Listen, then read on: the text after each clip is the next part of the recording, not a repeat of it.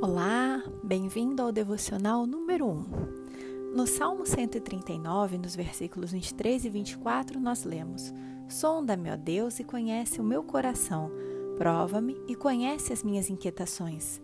Vê se em minha conduta algo te ofende e dirige-me pelo caminho eterno. Em João 4, a Bíblia nos narra o um encontro entre Jesus e uma mulher samaritana. Naquela época, judeus e samaritanos, eles não conviviam.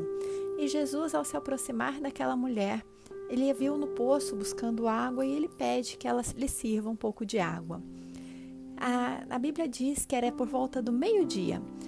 E uma mulher buscar água no poço por volta desse horário não era comum naqueles costumes o que nos faz perceber que aquela mulher tinha uma vida diferente.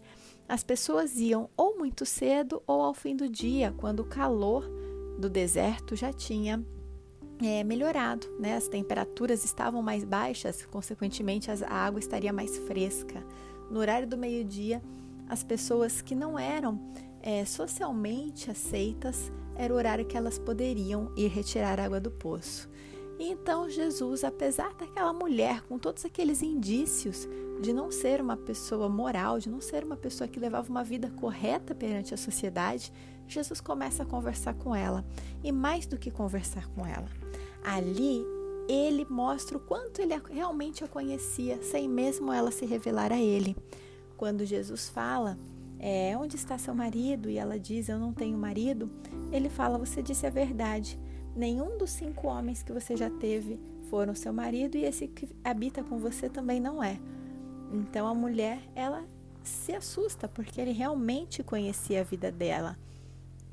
E ela diz que ela já havia ouvido falar sobre um Messias, que aquele estaria para vir. E então Jesus, pela primeira vez antes de seu julgamento, ele se apresenta a alguém como Messias. Ele se apresentou ali, aquela mulher, uma pessoa que ele sabia que não era uma pessoa conforme os padrões do mundo digna, conforme os padrões da sociedade.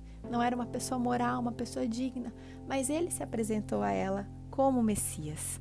Jesus ele quer se apresentar hoje para você. Não importa quem você seja, como você esteja, mas ele quer se apresentar para você, porque ele já te conhece, ele já te sondou e ele quer ter esse encontro com você.